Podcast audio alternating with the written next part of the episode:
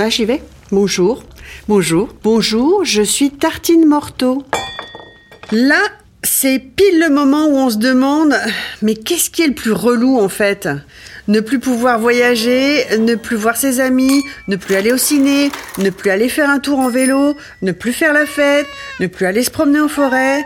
Bon, prenons les problèmes un par un. Ne plus voyager, bah oui. Mais ça, ça n'est pas à cause du Covid. C'est surtout à cause de la pollution épouvantable des avions. Alors, on va y aller mollo sur le kérosène, même quand on aura trouvé un foutu vaccin.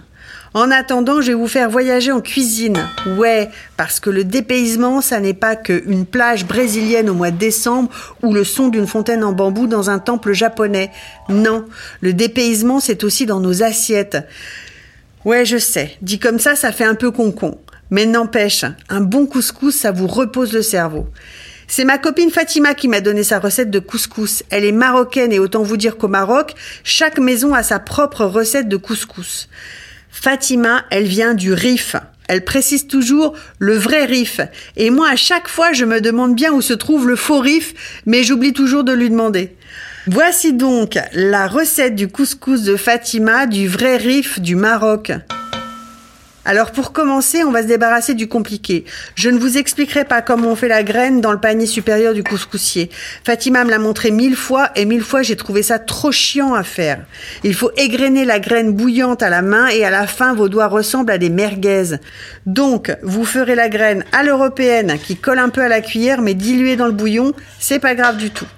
Donc il faut commencer par couper trois oignons en petits cubes et hacher grossièrement un bouquet de persil plat et un bouquet de coriandre.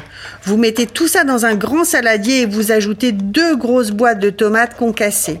Ensuite, vous ajoutez à ça un petit verre d'huile d'olive, deux cuillères à café de gingembre en poudre, deux cuillères à café de poivre blanc, une cuillère à café de curcuma et quelques pistils de safran dilués dans un petit verre d'eau tiède. Vous salez ce mélange et vous le divisez en deux. Vous versez une première moitié dans une cocotte et vous ajoutez du jarret de bœuf en gros morceaux avec un bon litre d'eau chaude. Vous faites cuire tout ça pendant une demi-heure avec un couvercle. Ensuite, vous ajoutez de l'épaule d'agneau coupée en morceaux. Vous poursuivez la cuisson pendant au moins une heure. Il faut que les viandes soient bien tendres. Dans une autre cocotte, vous faites cuire les légumes. Vous versez le reste de la préparation à la tomate et plusieurs louches de bouillon de viande. Ensuite, vous faites cuire les légumes les plus coriaces en ajoutant les plus tendres au fur et à mesure.